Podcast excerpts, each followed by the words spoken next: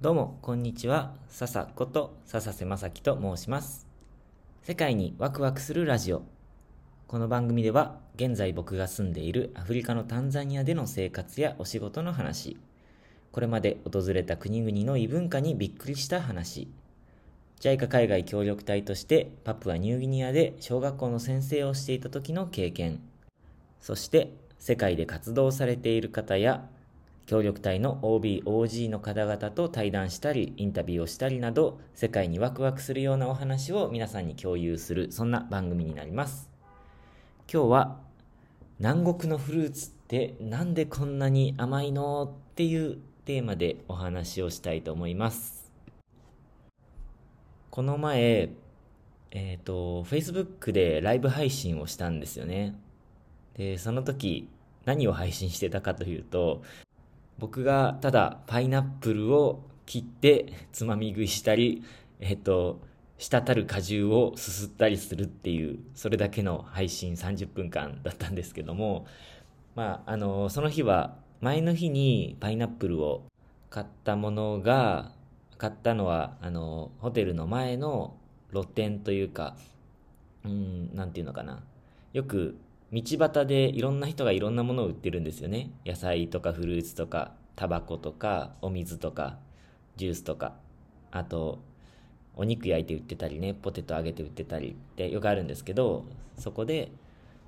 あ、よくあるっていうのはタンザニアでよくあるんですけど、そこでパイナップルを買いまして、結構ね、美味しそうなパイナップルが、なんと、タンザニア価格で150円ぐらいで手に入るので、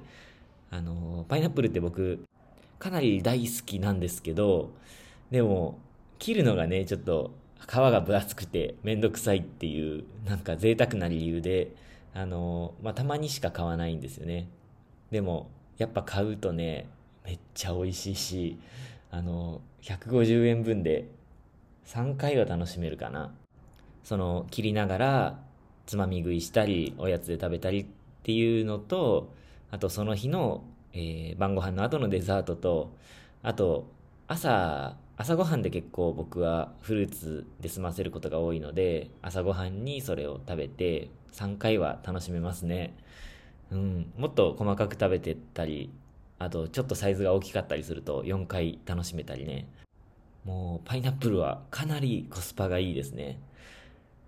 で、あとね、僕がよく買うのは、マンゴーかなフルーツでは。マンゴーってね、僕日本に住んでた時はあんまり好きじゃなかったんですよね。ちょっと癖があるじゃないですか。なんとなく青臭い感じの。だけど、パプアニューギニアに協力隊で行っていた時に、時期になると、本当あの、マンゴーが腐るほどあるんですよ。あの、文字通り本当に腐るほどなんですけど、例えば学校にマンゴーの木があったんですけど、そこのマンゴーの木から時期になると一斉にマンゴーがポトポトポトポト落ち始めるんですね。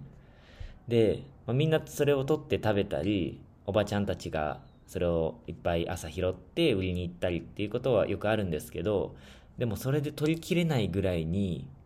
あの、本当にたくさんのマンゴーが落ちてきて、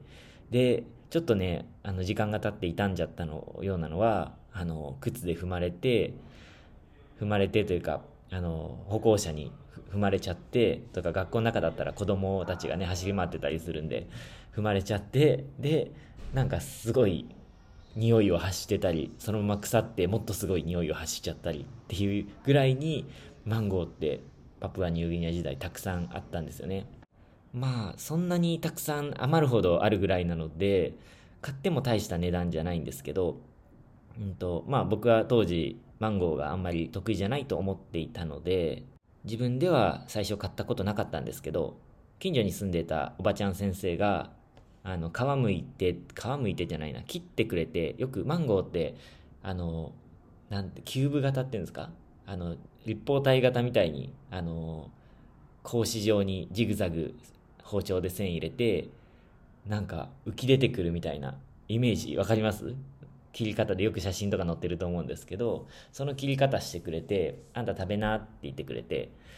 ああ、じゃあせっかく切ってくれたし食べてみようと思って食べたら、めちゃめちゃ甘かったんですよ。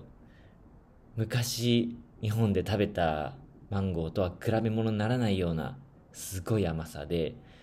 でそこからマンゴーを食べるようになったんですけどえっ、ー、とパプアニューギニアにはいろんな種類のマンゴーがあったんですよねだいたい5種類ぐらいはあったと思います。でその中でもすごく青臭い、うん、ちょっと固めの酸っぱいマンゴーがあったりちっちゃいマンゴーがあったりすごい大きくてさらに大きくて甘いっていうそんなマンゴーがあったり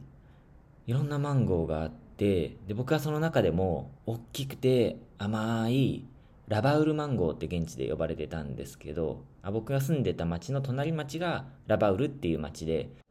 で僕が住んでいた地域にしかないって言われている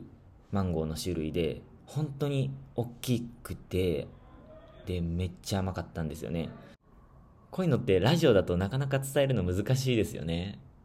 あの本当あのぜひ食べてください。食べてください。食べれないな。いつかぜひパプアニューギニアのラバウルっていう町に来て本当食べてほしいんですが本当絶品ですね。うん。こういう南国のフルーツって